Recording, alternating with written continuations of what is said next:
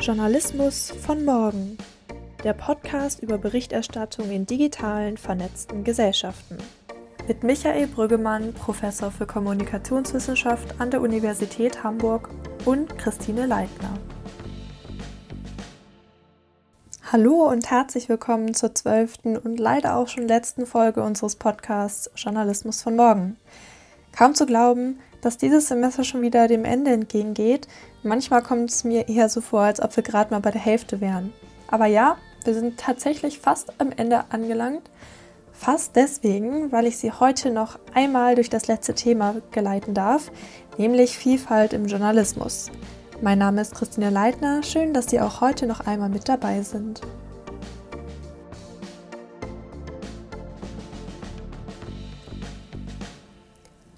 Zum grünen Abschluss hat Michael Brüggemann noch einmal zwei ExpertInnen eingeladen. Sie merken schon, ich habe gegendert, wie man so schön sagt, denn zum einen ist die Sprache heute ein wichtiges Thema bei uns und zum anderen haben wir auch heute wieder eine Expertin und einen Experten zu Gast. Dr. Monika Pater ist eine Kollegin von Michael Brüggemann, die schon seit über 20 Jahren im Fach Journalistik und Kommunikationswissenschaft an der Universität Hamburg lehrt. Und ihre Laufbahn hat sie nicht in der Forschung gestartet, wie manche andere Kollegen, sondern als Verlagsbuchhändlerin. Danach hat sie dann Kommunikationswissenschaft, Romanistik und Anglistik in Münster studiert und durch ein Forschungsprojekt ihren Weg in die Journalismusforschung gefunden. Seitdem beschäftigt sie sich mit der Mediengeschichte und Geschlechterdarstellung in den Medien. Unser zweiter Gast ist Özge Üludar, freier Journalist beim NDR, ARD und sogar beim ZDF er hat Islamwissenschaft studiert und deshalb auch viel in diesem Bereich recherchiert und für seine Reportagen ist er bereits mehrfach ausgezeichnet worden. Heute engagiert er sich auch bei den neuen deutschen Medienmacherinnen. Mit dem generischen Maskulinum, also der männlichen Ansprache der Bevölkerung, die ja auch Frauen mit einschließen soll, wollen sich viele nicht mehr so recht zufrieden geben. Und vielleicht auch zu Recht. Das Argument ist nämlich, viele Frauen fühlen sich durch diese Ansprache nicht mehr repräsentiert oder angesprochen. Dabei sollte Sprache ja immer die Vielfalt einer Gesellschaft abbilden. Aber genau das tut sie selten. Und wenn wir mal in die Berichterstattung gucken, ist das vielleicht auch in vielen Fällen problematisch. Monika Pater berichtet in ihrem Gastvortrag über dieses Problem und zeigt uns beispielhaft, wo in den Redaktionen langsam ein Umdenken einsetzt. Hier ganz kurz zur lebensweltlichen Repräsentation, also Repräsentation in echt. Ähm, geht es hier immer um die Frage des Anteils, also sind bestimmte Bevölkerungsgruppen entsprechend gleich ihrem Anteil in der Bevölkerung auch in bestimmten ähm, Bereichen repräsentiert. Und das kann eben der Bereich Kultur sein, ähm, der Bereich, Bereich Politik, wie Sie hier sehen, oder eben ähm, im Berufsfeld allgemein. Und das ist der Anteil von Journalistinnen insgesamt, der Anteil von Journalistinnen auf äh, Leitungsebenen, wie das pro Quote seit Jahren bemängelt, oder eben die Verteilung auf Ressorts. Und da hat sich sehr viel entwickelt in den Jahrzehnten, ähm, wo ich mir das anschaue. Und worüber ich jetzt gleich, äh, womit ich mich auf jeden Fall auseinandersetzen werde, oder worum es auch viele gesellschaftliche Auseinandersetzungen gibt, ist die sprachliche Ebene, also das generische, besser das geschlechtsübergreifende Maskulinum, also die Frage danach, ob wenn eine Personenbezeichnung in grammatikalischem Geschlecht steht, wie Student oder Studentinnen, ob diese männliche Form alle sozial konstruierten Geschlechter umfasst. So. Und ähm, sozial konstruierte Geschlechter sage ich deswegen so vorsichtig, weil es beim generischen Maskulinum zwar in der Regel um zwei Geschlechter geht, aber die äh, Schreibformen sich selbstverständlich inzwischen, wie Sie wahrscheinlich gesehen haben, weiterentwickelt haben, um alle Geschlechter zu umfassen. Selbst ähm, in der Gesetzgebung hat der Deutsche Bundestag ja letztes Jahr, letztes Jahr, 2019 glaube ich, ähm, ein Gesetz verabschiedet, dass es neben dem männlichen und weiblichen noch eine dritte Kategorie, nämlich divers, geben soll. Das wird auch bislang theoretisch zumindest vom geschlechtsübergreifenden Maskulinum mit umfasst oder soll es werden. Prinzipiell vorab, Sprache, so Petra Gerster in einem ähm, Interview, ist unser, also das journalistische Handwerkszeug. Und das hört sich ziemlich neutral an, auch weil wir das immer und jederzeit verwenden, denken wir nicht wirklich darüber nach, dass Sprache eben auch ein Mittel zur Konstruktion von Wirklichkeit ist. Wir wissen selber, wenn Sie eine fremde Sprache lernen, dass es bestimmte Konzepte im Deutschen gibt, die Sie in der fremden Sprache schlecht ausdrücken können. Und da macht es eben deutlich, wie stark eben unsere sprachlichen Konzepte, unsere Wahrnehmung, unser Blick auf die Welt prägen. Mit anderen Worten, es gibt ein wechselseitiges Bedingungsgefüge, so die Linguistinnen, zwischen Sprache und Wirklichkeit. Sprache und sozial erfahrbare Wirklichkeit bedingen sich gegenseitig. Und so muss man sich auch den Zusammenhang zwischen Sprachentwicklung und gesellschaftlicher Entwicklung vorstellen. Also sie sind natürlich parallel gelaufen, sodass sich gesellschaftliche Entwicklungen auch in Sprache niedergeschlagen haben. Genauso kann man aber sagen, dass bereits aufgehobene Unterdrückungsstrukturen, wie zum Beispiel die Verfügungsgewalt über Frauen oder die Verfügungsgewalt im Bereich der Sklaverei über als anders gelesene Menschen ähm, aufgrund des Aussehens, des, des Phänotyps, sich niederschlagen, niedergeschlagen haben in Sprache und dass sie noch vorhanden sind. Deswegen dieses Wort Sediment, auch das stammt von Kotter von Dübling, selbe Stelle, so abgelagert sind, unsere Wahrnehmung nach wie vor prägen, aber wir merken es nicht, eben weil das Instrument, was wir nutzen, uns so natürlich erscheint. Das wird durch, soll durch Leitlinien aufgefangen werden. Das heißt, wenn man solche Missstände wahrnimmt, dass die eigene Wahrnehmung möglicherweise ähm, geprägt ist durch vorangegangene Unrechtsstrukturen, dann versuchen Leitlinien zu Sprachhandeln genau da anzusetzen und die sprachliche Wahrnehmung zu ändern und damit eben auch die eigene Wahrnehmung stärker zu beeinflussen, um auch auf der symbolischen Ebene im Sprachhandeln ähm, die ja, das sehr konkrete Folgen hat, nämlich Menschen werden verletzt, wenn bestimmte Worte verwandt werden, um also auch auf dieser Ebene anzusetzen und über die eigene Sprache nachzudenken mit dem Ziel, sie zu ändern. Leitmedien ähm, versuch, also dieses Portal, auf diesem Portal finden Sie verschiedene Angebote, wie äh, Behinderung in den Medien angemessen repräsentiert werden kann, ohne eben die betroffenen Menschen als Opfer und an Rollstuhl gefesselt oder etwas ähnliches Schreckliches darzustellen. So, und das Anliegen des Bundes schwul-lesbischer Journalistinnen, auch hier die Betonung des kollegialen Leitfadens, ist es innerhalb der Profession, eine Diskussion darüber anzustoßen, wie berichtet werden kann. Zwei weitere Beispiele. Das NDM-Glossar, also die neuen deutschen Medienmacherinnen, haben neben dem Glossar noch andere Angebote, aber das finde ich ein total faszinierendes Angebot. Das gibt es schon ziemlich lange, seit 2013, wenn ich richtig informiert bin. Und das Portal Genderlight, das erst seit 2019 existiert. Das Glossar ist ein super gutes Beispiel, wie versucht werden kann, in einer Auseinandersetzung mit vielen Menschen und auch in einer dauerhaften Auseinandersetzung diskriminierungsfreie Sprache umzusetzen. Das Glossar wird fast ähm, jährlich aktualisiert. Das heißt, diese intensive Einstiegsdiskussion, die 2013 zur ersten Auflage des Glossars führte, ähm, wird fortgesetzt. Und ich bin mir nicht ganz sicher, wie es fortgesetzt wird, aber man kann sich auf jeden Fall dort melden und sagen, also diesen Begriff, keine Ahnung, zum Beispiel Biodeutsch finde ich jetzt so das allerletzte, geht das vielleicht auch anders. Und ähm, das heißt, eingeladen werden hier alle Beteiligten, also in dem Fall alle Journalistinnen und Journalisten, selber darüber nachzudenken, wie Sprache eigentlich aussehen sollte, wie sie schreiben wollen, um eben zu gewährleisten, also auch das, was im Pressekodex ja angelegt ist, dass Journalismus nicht diskriminiert, also diskriminierungsfrei schreibt. Bei allen Sachen, die ich mir angeschaut habe, habe ich keine Vorschriften gesehen. Das ist ja eine der Diskussionen, die gerne geführt werden, ob nicht dadurch, ob es nicht einen Zwang zu gendern gibt, ob es nicht ähm, äh, unnötige Political Correctness gibt. Aber hier sehe ich eher im Gegenteil Gesprächsangebote, kollegiale Beratung halt, auch wenn es dazu keine Studien gibt, also ob das auf alle Leitfäden zutrifft und wie die sich eigentlich gestalten. Hier sehen Sie jetzt das ZDF, das zu meiner Überraschung schon seit 2009 Angebote macht, wie, ähm, wie sprachlich gegendert werden kann, um eben Ausgrenzung ähm, nicht zu reproduzieren. Und interessant finde ich, dass überall deutlich wird, dass es eben um verschiedene Möglichkeiten gibt, dass es verschiedene Angebote gibt. Also der Appell an alle Journalistinnen und Journalisten, jedenfalls die MitarbeiterInnen des ZDFs, dass die sich klar machen, wie groß die Variationsbreite von Sprache ist.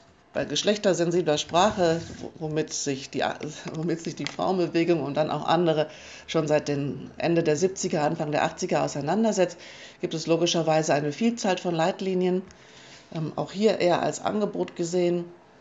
Und die Auswahl, fand, fand ich, zeigte, dass die, der Schwerpunkt eben auf der Hilfestellung liegt und nicht auf den Vorschriften. Und ich möchte jetzt hier nochmal darauf eingehen, dass ich auf verschiedenen Ebenen eine Verantwortung sehe. Jetzt steht hier zwei Ebenen, eigentlich sind es drei. So, es liegt also ein, ich sehe auf einer individuellen Ebene eine Verantwortung, ähm, sich mit der eigenen Sprache auseinanderzusetzen und die äh, ist aus meiner Sicht höher, wenn Menschen professionell journalistisch sprechen, als wenn sie eben im privaten Bereich sprechen. Das ist auch schön, aber ich finde, die Verantwortung liegt bei Journalistinnen oder auch bei den Menschen in der Wissenschaft deutlich höher, ähm, über die eigene Sprache nachzudenken. Dann gibt es eine Verantwortung in den Redaktionen, wie Sie selber vermutlich schon ähm, also selber gesehen haben, gibt es redaktionelle Leitlinien oder Style Sheets mit Vorgaben der Verlage, wo normalerweise, also zum Beispiel bei der DPA, geregelt wird, wie, was, welche Abkürzungen benutzt werden, wie Überschriften aussehen sollen, welche stilistischen Sachen es ähm, ähm, geben soll.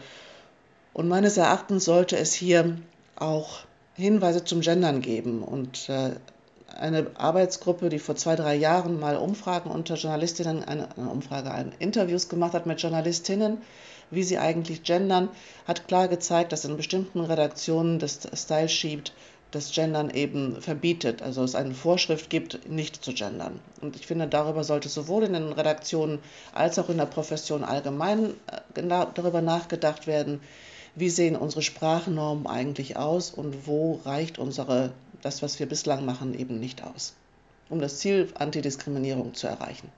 Ja, das ist das aktuelle Beispiel. Ähm, die Empörungswellen zum Thema geschlechtergerechte Sprache kommen ja immer wieder aus konkreten Anlässen.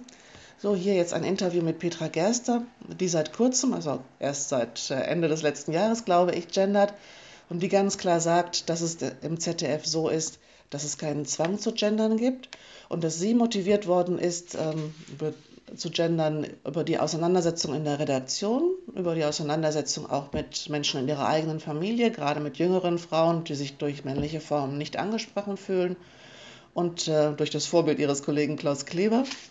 So.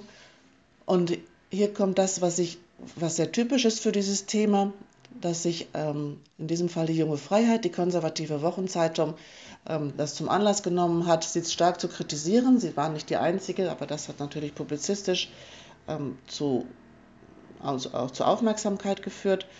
Und der Wechsel zu der inklusiveren Sprache zeigt halt, dass es hier ein Auseinandersetzungsfeld gibt. So, das finde ich ganz wichtig zu sagen, dass wir hier sehen, dass in der Auseinandersetzung, wo sich sehr stark eben auch immer wieder konservative oder rechtspopulistische Kreise so einschalten, dass es zu einer stark polarisierten Diskussion und Debatte kommt, ähm, hängt meines Erachtens damit zusammen, dass sich auch in der auch sprachlichen Gleichstellung ähm, ein Wandel manifestiert, nämlich der Wandel im Geschlechterverhältnis, die, die neue Rechte, also ein sehr weiter Begriff jetzt, ähm, retraditionalisieren möchte, also zurückführen möchte zu dem, was sie auch als natürliche Ordnung machen. Und dann bietet es sich, es sich natürlich an, im Bereich Sprache, wo es auch eine natürliche Ordnung gibt, also seit unzähligen Jahrzehnten äh, gibt es die Regel, dass äh, das generische Maskulinum eben beide Geschlechter umfasst und das wollen die jetzt ändern. Das ist also eine Art ähm, Einfallstor, ein Türöffner für antifeministische und auch rechtspopulistische Diskurse, wo eben, wie Petra Gerster es hier ausdrückt, der Fortschritt wieder in Frage gestellt wird und Debatten um ähm, geschlechtergerechte Gleichstellung und andere Formen der Beseitigung sozialer Ungleichheit delegitimiert werden sollen.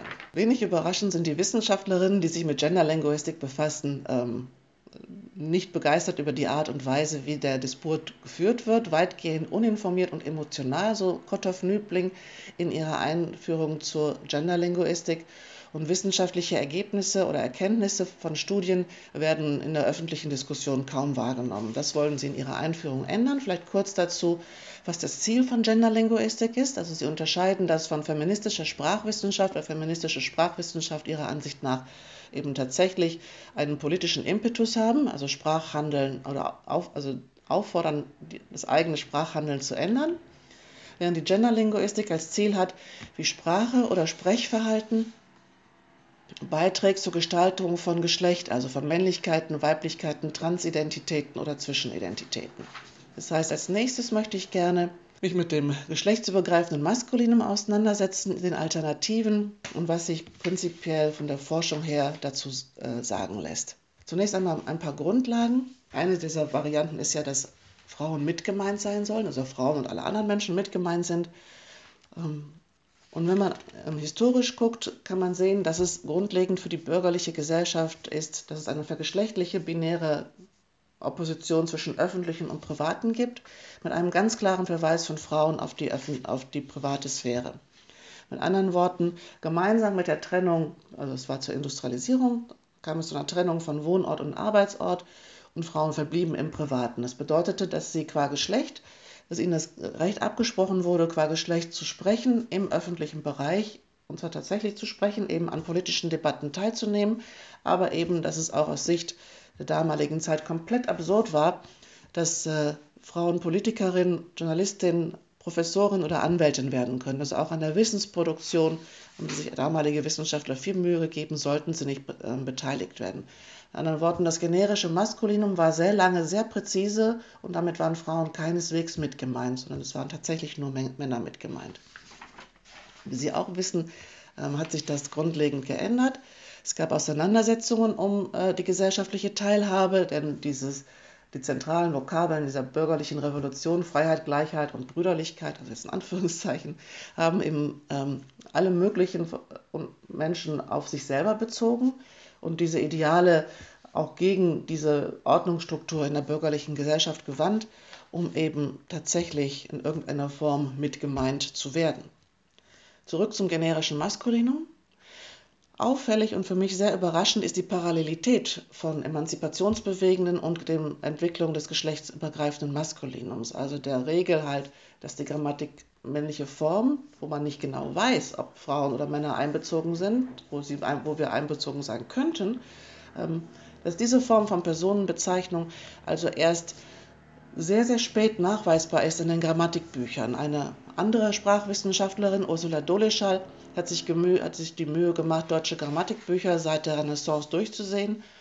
Und das generische Maskulinum ist tatsächlich erst nachweisbar als Regel nach 1945 in deutschen Grammatikbüchern. Sie sagt, dass es Indizien dafür gibt, dass es sprachwissenschaftliches Allgemeingut sei, dass, das, dass die maskuline Form eben Frauen mit meint, ab so circa 1939. Aber eine Regel, die es seit Jahrhunderten quasi ungebrochen gibt, ähm, das ist das generische Maskulinum nicht. Warum setze ich mich eigentlich so, oder warum setzen sich sehr viele mit dem generischen Maskulinum so stark auseinander? Im Unterschied zu allen anderen sozialen Unterscheidungen, also Religion, Alter, Ethnizität, ist das Geschlecht grammatikalisiert. Das heißt, das Genus, das grammatikalische Geschlecht, also ausgedrückt durch der, die das oder ein, eine, ist sehr stark verknüpft mit dem Sexus, also dem sozial zugewiesenen Geschlecht. Also hier macht sich am meisten deutlich, wie stark Grammatik und Zweigeschlechtlichkeit ähm, verknüpft ist. Wie sehr also, also das Deutsche verweist ständig auf Geschlecht in der Sprache. Ähm, auch durch Pronomen wie zum Beispiel jemand, niemand, keiner äh, sind in der Regel also tendieren in das Männliche, sind in der Regel männlich gedacht. Und das betrifft nur das Geschlecht. Andere Unterscheidungen ähm, betrifft es nicht. Interessant auch finde ich, dass diese Regel ähm, sehr schwierig umzusetzen ist, also zu unterscheiden zwischen dem geschlechtsübergreifenden und dem geschlechtsspezifischen Maskuliner, eben weil es die gleiche Form hat. Und das, so die ähm, Linguistinnen, sei komplett unabhängig vom formalen Bildungsstand. Und sie bringen hier Beispiele aus der FAZ und aus der SZ, wie das eigentlich übergreifend Gemeinte sehr stark ins männlich Konkrete umkippt. Wie oft das vorkommt, also wie häufig eigentlich eine eigentlich übergreifend gemeinte maskuline Form in etwas männlich Konkretes umkippt, wo also im Verlauf des Textes klar wird, dass der Autor oder die Autorin äh, Männer vor Augen hatte, als sie den Text geschrieben haben, ähm, das weiß ich nicht so genau. Und das wissen wahrscheinlich Kotthoff und Nübling auch nicht, denn sonst würden sie nicht mit Beispielen, also im Kern anekdotenhaft arbeiten, sondern eine systematische Untersuchung ähm, quasi zitieren.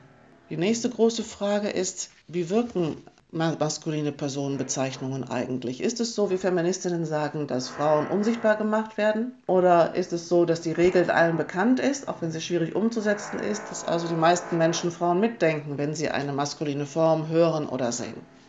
Also funktioniert dieses generische Maskulinum wirklich übergreifend oder auch nicht?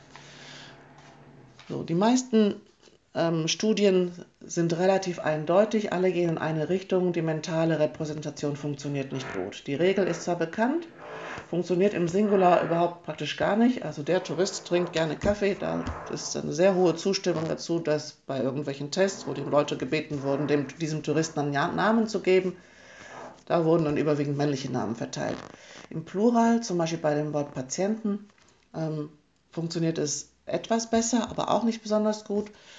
Und auch neutrale Weise ähm, wie Angestellte, neutrale Worte wie Angestellte oder Kinder führen zu schlechten mentalen Repräsentationen. Das hätte ich jetzt nicht gedacht, aber offensichtlich gibt es einen, äh, einen sogenannten Male Bias in der Sprache, dass also diese Worte auch eher, also dass es so, ein, so eine Tendenz dazu gibt, von der Sprache her ins Männliche zu kippen, weil eben auch die äh, Form so häufig verwandt wird. Ganz klar ist, dass die Beidnennung und das Binnen-I, also Formen, die auf die Zweigeschlechtlichkeit abheben, auf jeden Fall ein stärkeres Mitdenken von Frauen erzeugen. Das heißt, die, nur die sichtbaren Femina führen zu einer, einer, bei der Mehrheit derjenigen, die das lesen oder hören, ähm, dazu, Frauen mitzudenken. Auch hier ist das Bedauern der, der, seitens der Linguistinnen groß. Weder sind die Mischverfahren erforscht, also wenn Menschen, wie sie das im alltäglichen Leben in der Regel tun, ähm, verschieden verschiedene Formen benutzen, also mal Beidnennungen, mal generisches Maskulinum, mal übergreifende Formen oder mal auch ähm, generisches Femininum. Das ist nicht erforscht und es ist auch nicht erforscht, wie die Formen ankommen, die jetzt sehr stark in der Diskussion sind, also der Gender Gap, der Gender Stern oder seit neuestem eben auch der Doppelpunkt. Ein weites Feld. Eine weitere Frage, die, eine weitere Sache, die häufig gegen den generisch, die generische, also für das generische Maskulinum ähm, ins Feld geführt wird, ist die Frage, wie verständlich sind eigentlich diese un, ungewohnten Formen. Und auch hier wurden die verschiedenen Sprachformen getestet, wie Sie sehen, ähm, binnen neutrale Formen und Beidnennen. Und da wurde festgestellt, dass die Schreibform kaum relevant ist für Verständnis oder Erinnerungsleistung. Also getestet wurde das zum Beispiel bei einem Medikamentenbeipackzettel, so, wobei es bei Frauen keinen Unterschied gab, bei Männern einen leichten Unterschied, was dann die Forscher darauf zurückgeführt haben, dass Männer nicht so häufig diese Beipackzettel lesen. So, sodass man auch daran sehen kann, dass die, ähm, dass es noch weitere Faktoren gibt, die die Rezeption oder die Wahrnehmung beeinflussen. Nicht nur die äh, Schreibweise, sondern auch, ähm, wer wird eigentlich gefragt, wie alt sind die, woher kommen die. Ostdeutsche finden das generische Maskulinum selbstverständlicher als Westdeutsche. Und ähm, wie stark haben sie sich eben auch damit auseinandergesetzt. Alter ist ganz stark. Und interessanterweise, Alter, einer der zentralen Faktoren, es wurden fast nur jüngere Menschen gefragt weil die Experimente so durchgeführt worden sind, wie Sie das auch kennen. Die Aufrufe sind meistens an Studierende gegangen. Die meisten gefragten Personen bei den Experimenten waren Studierende. Eine der wenigen Studien der Kommunikationswissenschaft, die sich mit dieser Form befasst, also mit der Frage befasst, wie verständlich sind eigentlich Nachrichtentexte, wenn andere Formen verwandt werden und äh, wenn das geschlechtsübergreifende Maskulinum verwandt wird. Woran denken dann die Rezipientinnen und Rezipienten? Die kommen zu einem ähnlichen Ergebnis. Ähm, das generische Maskulinum erzeugt eine äh, große Unterrepräsentation von Frauen. Sie sagen, die Realitätsnähe, ein Kriterium, was Sie zusätzlich einfügen, weil das ein wichtiges Merkmal im Journalismus ist, sei höher bei neutralen Formen, plädieren also für die neutralen Formen. Und bei der Beidnennung, ähm, äh, die Beidnennung führe dazu, dass die Leserinnen und Leser ähm, die, der, den Anteil von Frauen deutlich höher einschätzen, als er bei einem konkreten Ereignis dann tatsächlich gewesen ist. Mein Fazit ist also, und auch das Fazit der, der Linguistinnen ist, dass es bei Interesse an einem Einbezug, also wenn wir möglichst viele Menschen ansprechen wollen oder wenn Sie als Journalistin oder Journalist möglichst viele Menschen ansprechen wollen, dann müssen Sie im Kern weibliche Schreib- oder Sprechweisen nutzen. Wichtig für, wäre für mich auch nochmal zurückzukommen, dass es eine Auseinandersetzung mit und um Sprache geben sollte. Das, sie ist individuell spezifisch, also sie ist etwas uns allen eigenes. So, und ein Eingriff darin ist schwer und eine Umstellung ist vielleicht auch nicht so einfach, aber wichtig ist eben auch die professionelle Verantwortung mitzudenken.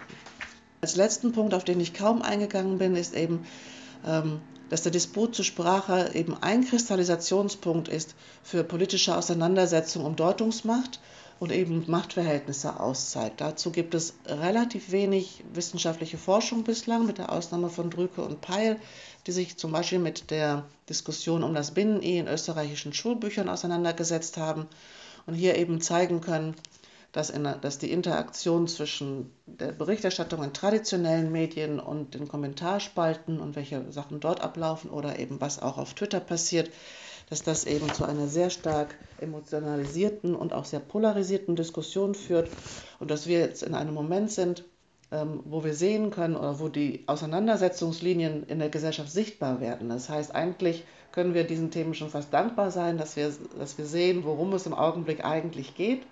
Und Drücke und Pfeil verweisen auf ein Konzept, was Stuart Hall in den Cultural Studies schon vor langer Zeit eingebracht haben. Hall nennt das Ganze Conjuncture und plädiert für eine Conjunctural Analysis, um eben zu zeigen, wo und wie die Auseinandersetzungslinien verlaufen. Und am Beispiel Sprache kann man eben diese Auseinandersetzungslinien sehr gut aufzeigen. Soweit erstmal vielen herzlichen Dank.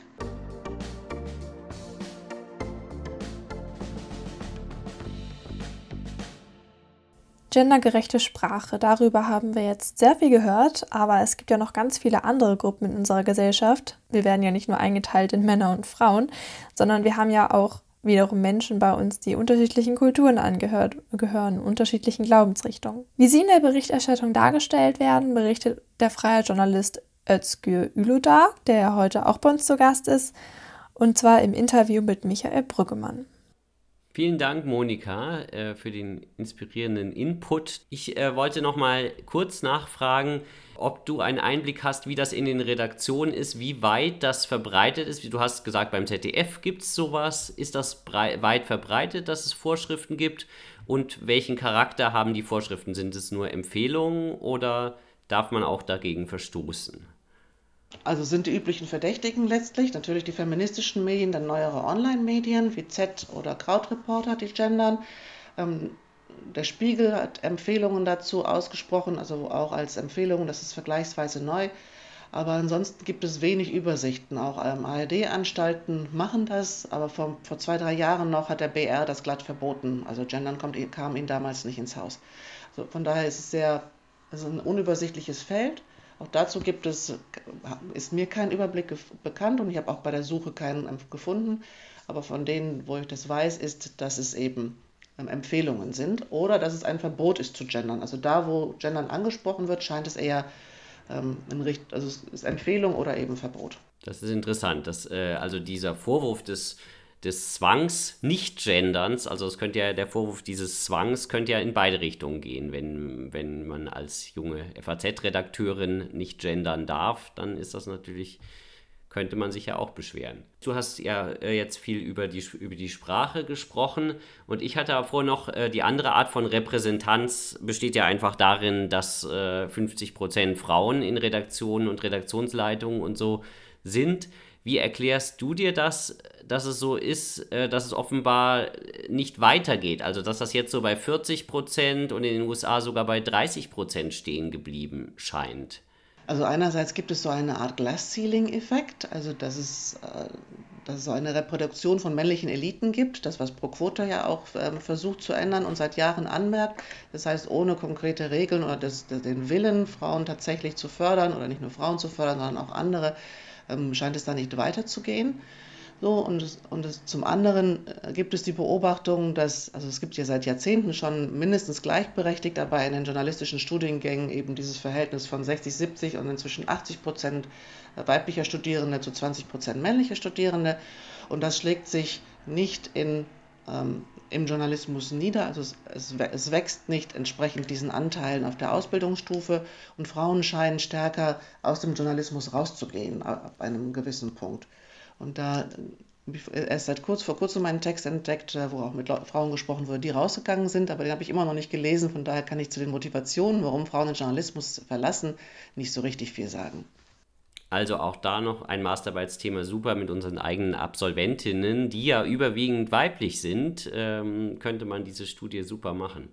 Und äh, jetzt wiederum hat Herr Özgür Uludak aber ganz schön lange schon in der Leitung gehangen und gewartet und war stumm gestellt.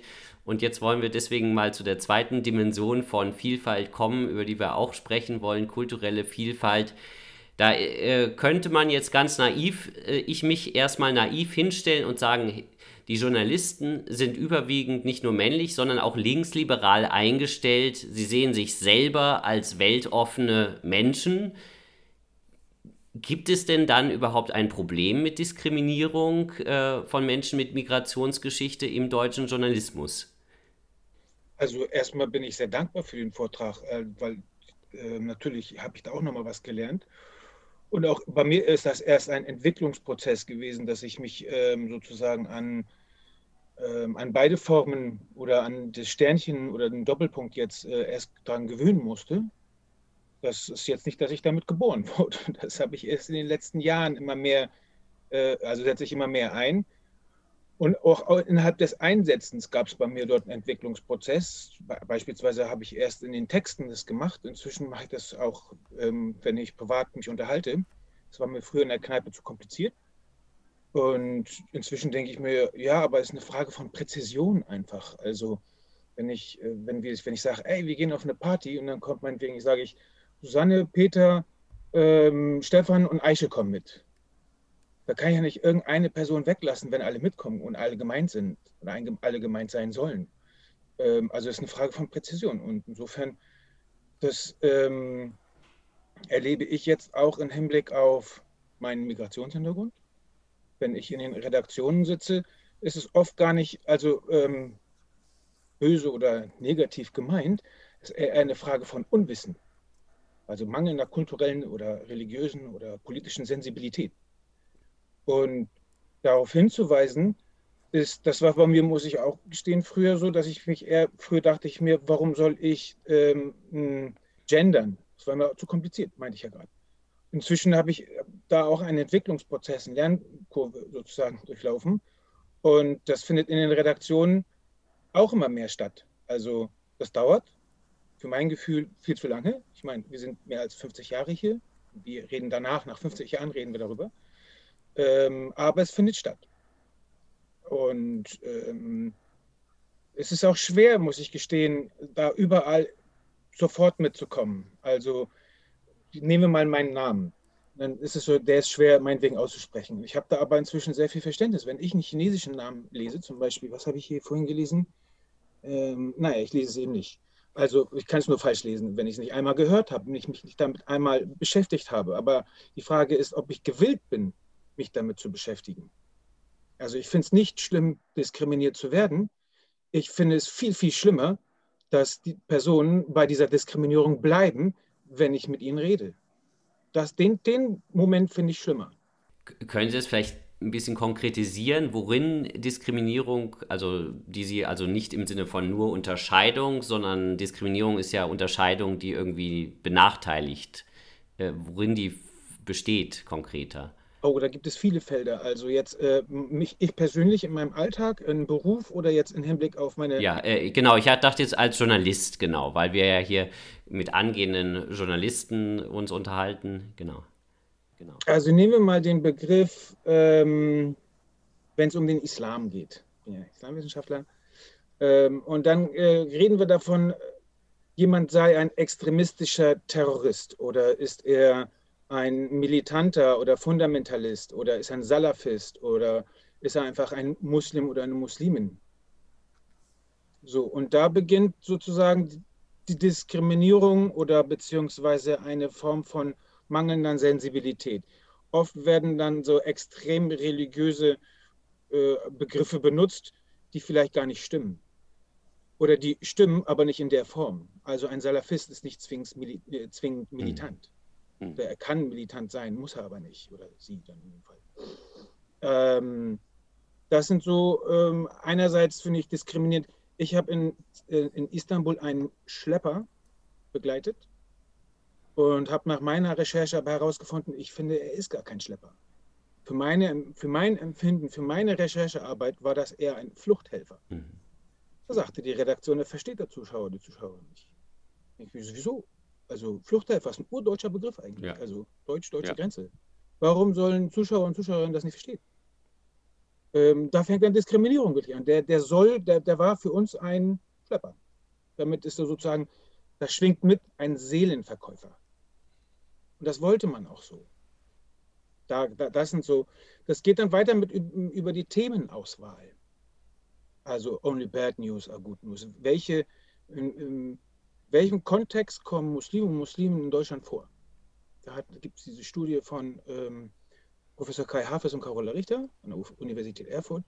Und die haben 100, ein, ein, 133 Sendungen untersucht öffentlich 2007, 2006 war das ungefähr. Ist jetzt bis 2017, also in 10, 20, äh, 15 Jahren jetzt nicht viel besser geworden. Aber die haben eben 133 öffentlich-rechtliche Sendungen untersucht und festgestellt, dass zu 80 Prozent in negativer Konnotation oder konfliktbehaftet über den Islam, Integration oder die Türkei berichtet wird.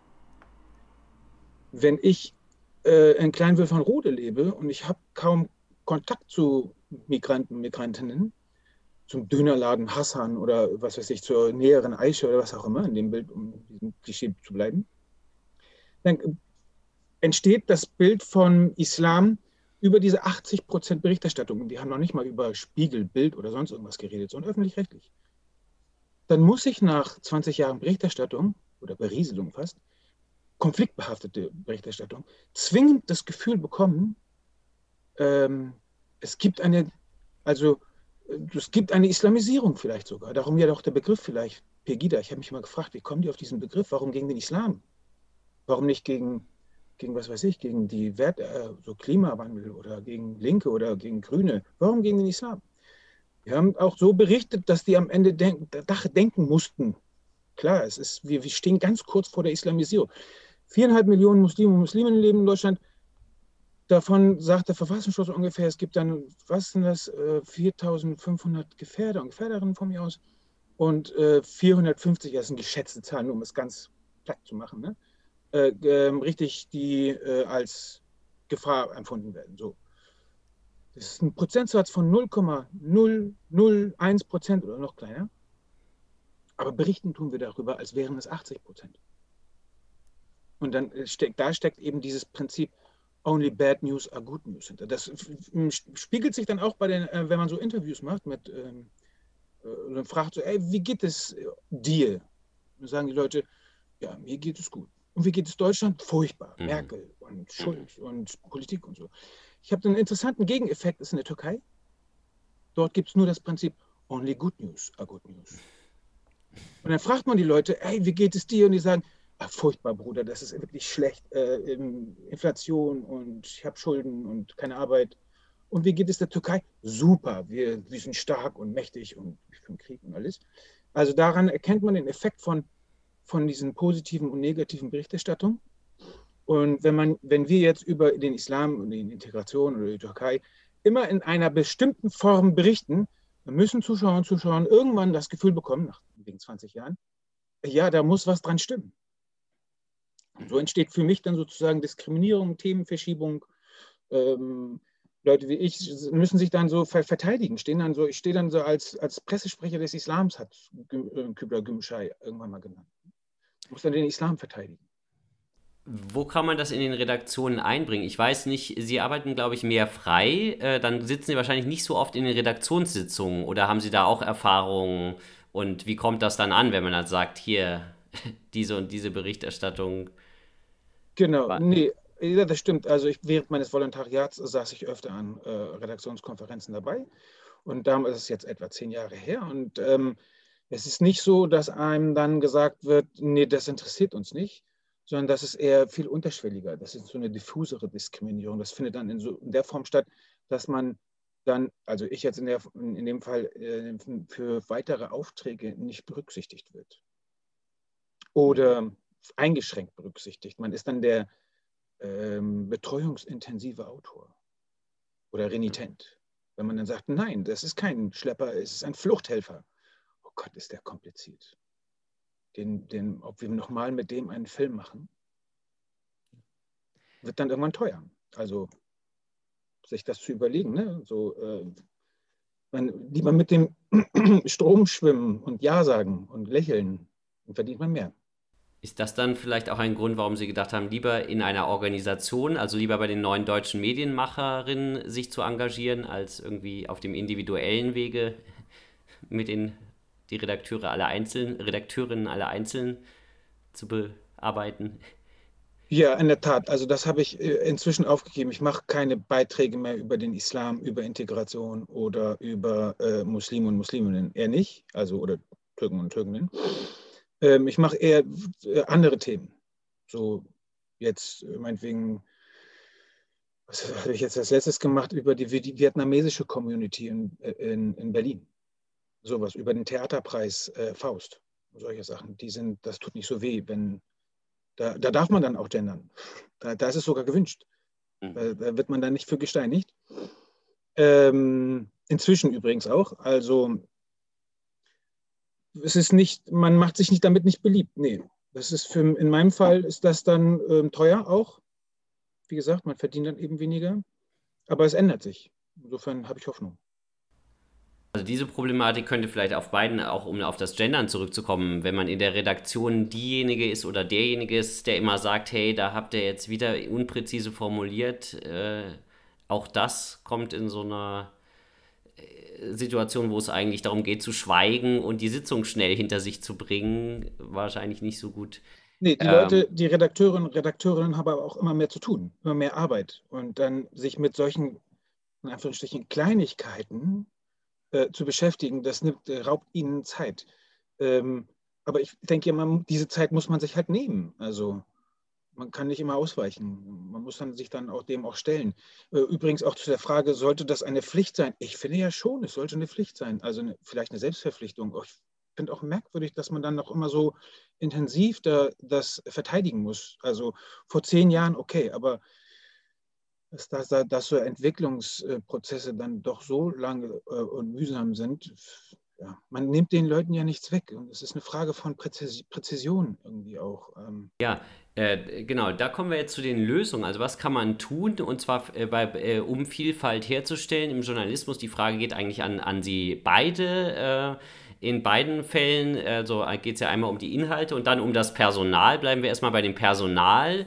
Ist eine Quote eine Lösung? Könnte es, also sowohl für, für Frauen als auch Migranten, ähm, ist das eine Lösung oder gibt es bessere Lösungen?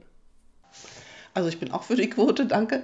Ähm, ich finde Quotierung tatsächlich sinnvoll, einfach weil es um die Chance zum, gleichberechtig zum gleichberechtigten Zugang ist. Also ein Ausgleich von ähm, Nachteilen. Es ist quasi ein Handicap als Frau oder als Mensch, der nicht deutsch gelesen wird, in den Journalismus zu, zu gehen. Und das wiederum ist, da ist die Quote total sinnvoll.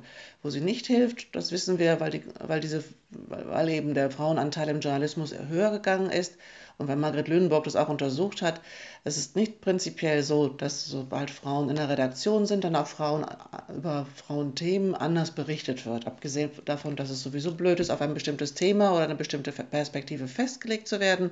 Aber es gibt keinen Automatismus, dass sich dann auch das Inhaltliche ändert. Nicht zwingend, aber ähm, äh, potenziell ist das möglich. Also beispielsweise in meinem Fall ist es jetzt so, ich hatte ja gerade erzählt, dass wir für den RBB zwei Beiträge über die vietnamesische Community gemacht haben. So, und ich hatte eben, ich habe vietnamesischen Kollegen und habe ihn dann direkt gefragt, ey, hast du Bock, das mit mir zusammen zu machen? Und, und er hat natürlich auch nochmal einen ganz anderen, nicht nur die Sprachkenntnisse, sondern einen anderen Blick, eine andere Sensibilität, die mir halt fehlt. So, und die habe ich mir an dem Fall, habe ich mir den, ja ans Bord geholt. Das war in meinem Fall übrigens auch diskriminierend. Ich habe ihn für seine kulturellen äh, Kenntnisse, habe ich ihn diskriminiert. Wenn man so will, positiv. Nur dann positiv, wenn er das auch, wenn er damit auch okay ist. Ich beispielsweise, ich habe ähm, vor zehn Jahren mit Journalismus quasi erst angefangen und davor zehn Jahre lang am Deutschen Schauspielhaus in Hamburg gearbeitet. Während meines Volontariats beim NDR habe ich alle Kulturredaktionen durchlaufen, die man dort durchlaufen kann, in, inklusive ähm, in Mainz noch Kulturzeit. Weil mein Plan war, ich wollte Kulturberichterstattung machen.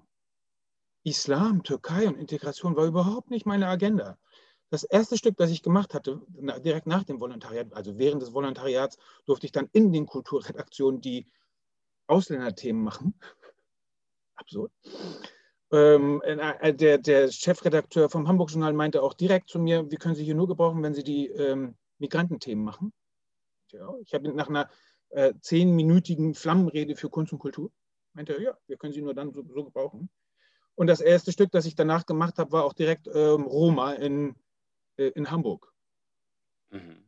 Kultur, das erste Kulturstück fürs Fernsehen habe ich letztes Jahr gemacht, Faust. Nach zehn Jahren das erste Stück. Also ich wurde dann, und in meinem Fall, ich wollte es nicht. Also ich wollte nicht über, das ist auch eine Form von Diskriminierung, dass man also für bestimmte Themen dann so, so äh, eingesetzt wird. Das ist noch nicht mal das Schlimmste. Viel, noch viel schlimmer fand ich dann, dass man auch nicht zugehört hat. Dass man gesagt, also bist zwar Islamwissenschaftler, kennt sich in der türkischen Community gut aus und so, in den Milieus hast du äh, spezielle Zugriffe und so. Ja, aber dann haben die trotzdem das gemacht, was sie machen wollen. Also ein ganz einfaches Beispiel. Hier nehmen wir die Didip-Moschee in Köln, die ist ja jetzt unterwandert von Erdogan. Und da habe ich gesagt, ja, kann alles sein, stimmt und so. Aber die haben 50 Jahre lang gute Gemeindearbeit gemacht.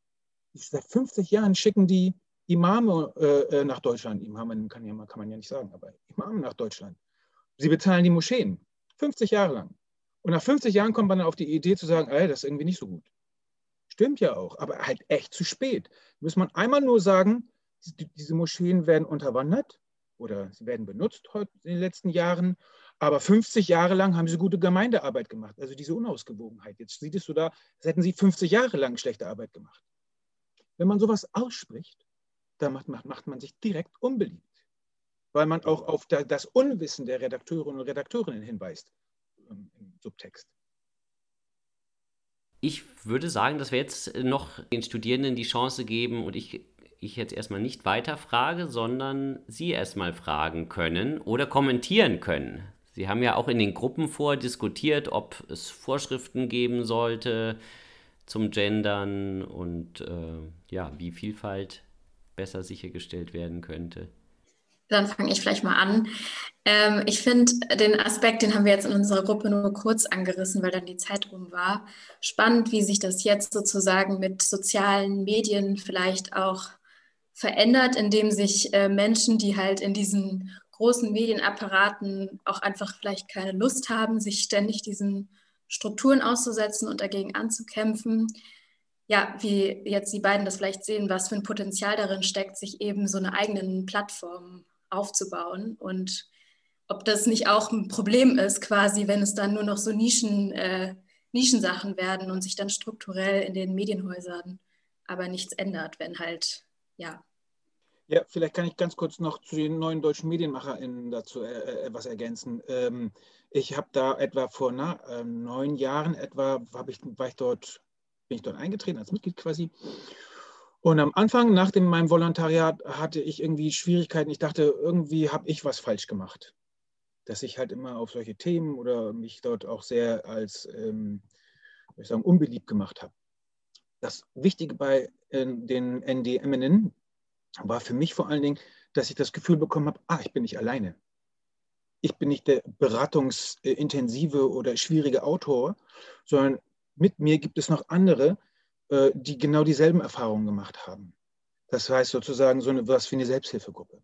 So ein Empowerment. Das Moment ist diese, äh, diese Arbeitsgruppe Hamburg oder die einzelnen ähm, Arbeitsgruppen, die, äh, die wir bundesweit sozusagen in, in, in den Städten haben. Ähm, und dann natürlich, das ist sozusagen dieser Lösungsansatz, dass die äh, in der Berliner Zentrale quasi verschiedene Kampagnen fahren, wie äh, Wetterberichtigungen oder dieses äh, eben genannte Glossar und äh, Mentoren- und Mentorinnenprogramme. Ähm, das sind so äh, möglich und die gehen dann wiederum in die Redaktionen, bieten Themen oder ähm, Seminare, Workshops an, da, da, dass man dort Bewusstsein und Sensibilität äh, schafft das ist dafür sind solche Organisationen wichtig. Sonst wäre man tatsächlich alleine. Und wenn man alleine ist, ist man oft eher ähm, der Situation mehr ausgesetzt. Also in Redaktionen Sympathisanten und Sympathisantinnen suchen. Vielleicht kurz zu der Frage, ob es Sinn, Sinn macht, außerhalb der traditionellen Medieninstitutionen unterwegs zu sein. Hm, alleine vielleicht nicht, so, also als Einzellösung. Es hört sich für mich ein bisschen nach Selbstausbeutung an. Aber klar, es ist ein Weg und feministische Medien sind den seit Jahrzehnten gegangen und haben daher genau, wenn ich da so ein bisschen zurückhaltend, auch wenn man sich mit anderen zusammentut, um ein, ein, ein Medium zu, zu, gestalten, was den eigenen Ansprüchen mehr entspricht, in Sprache oder Themen, das kann halt sehr leicht zur Selbstausbeutung werden und sie wollen davon ja leben können. So, das wäre vielleicht nicht unwichtig. Ich hätte eine, eine Frage äh, zu den neuen deutschen Medienmacherinnen.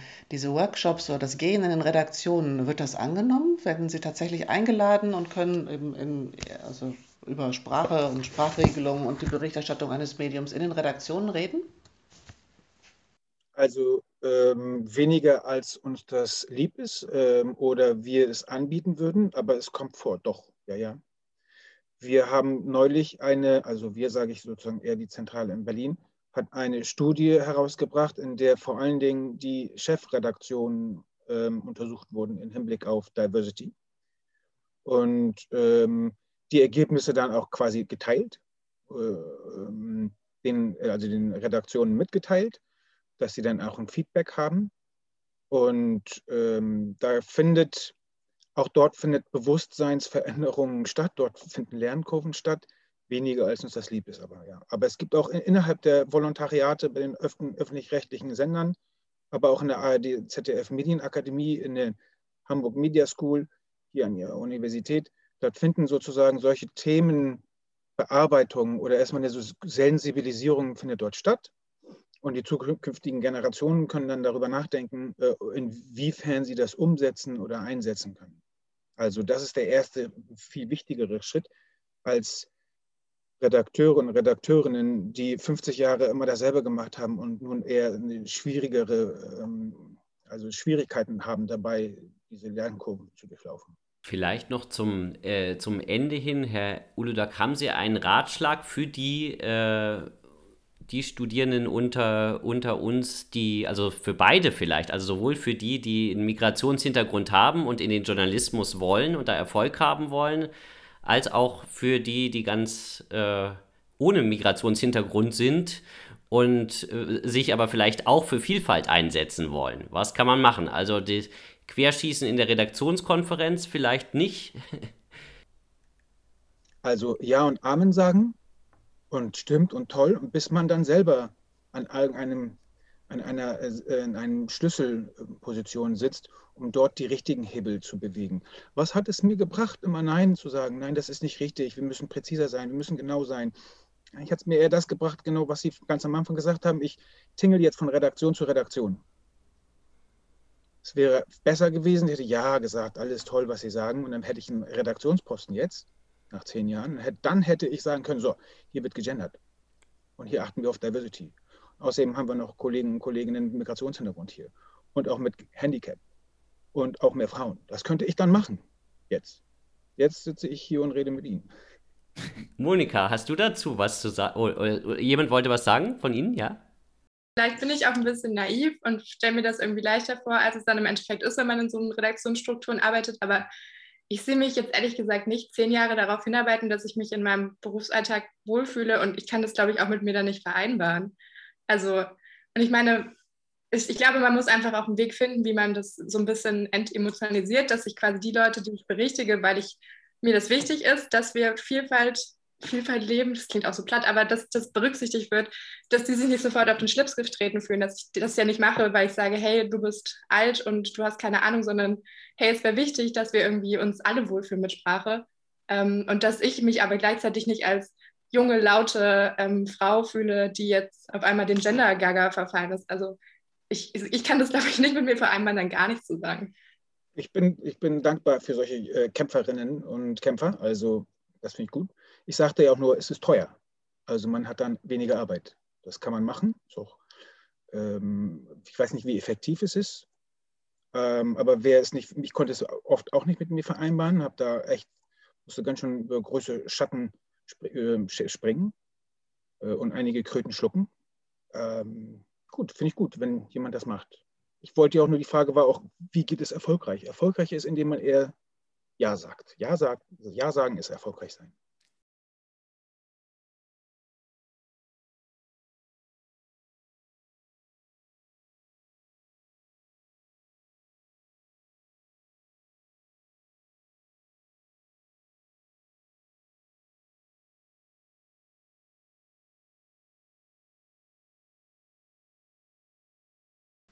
Nicht aufgeben.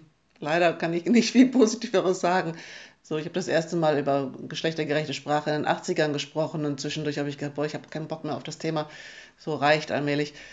Ich glaube, wir befinden uns wirklich in, einem, ähm, in einer, wichtig, einer wichtigen Position in der gesellschaftlichen Entwicklung oder in einer Situation, wo es eben tatsächlich eine gesellschaftliche Auseinandersetzung geht. Will man in Richtung mehr Vielfalt gehen, ähm, alle mitdenken und, das auf, äh, und auf welche Art und Weise wollen wir das tun? Wollen wir das also sachlich auch, oder nicht so diffamierend vor allem diskutieren?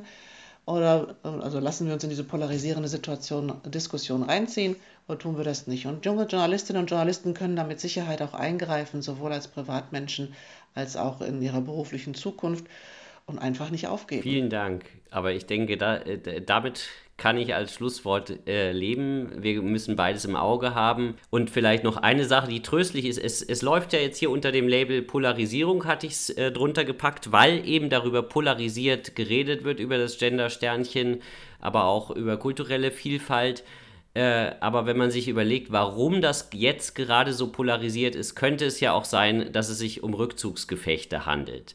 Es könnte auch sein, dass äh, die, die äh, alten weißen Männer in den Redaktionen auch merken, oh, da sind jetzt Leute in wichtigen Medien, die plötzlich anders reden, also die nicht nur irgendwo mal auch die weibliche Form benutzen, sondern immer dieses Innen nehmen, wo ich selber auch zugeben muss, dass ich beim Hören auch irritiert bin erstmal. Und auf diese Irritation äh, wird, äh, reagieren manche eben sehr emotional, aber es könnte sich doch eher um Rückzugsgefechte handeln. Also es ist vielleicht so, dass äh, wenn man genug Geduld hat, jedenfalls, dass da jetzt auch gerade einfach ein Gesellschaftswandel äh, und ein Generationswechsel stattfindet, der aber eben sehr langsam äh, läuft. Danke für, äh, an die Gäste, an Herrn Uludak, an Monika Pater. Es hat mir super, super viel Spaß gemacht und war interessant. Und damit darf ich an dieser Stelle nun den Schluss dieser Folge und auch das Ende des gesamten Podcasts einläuten.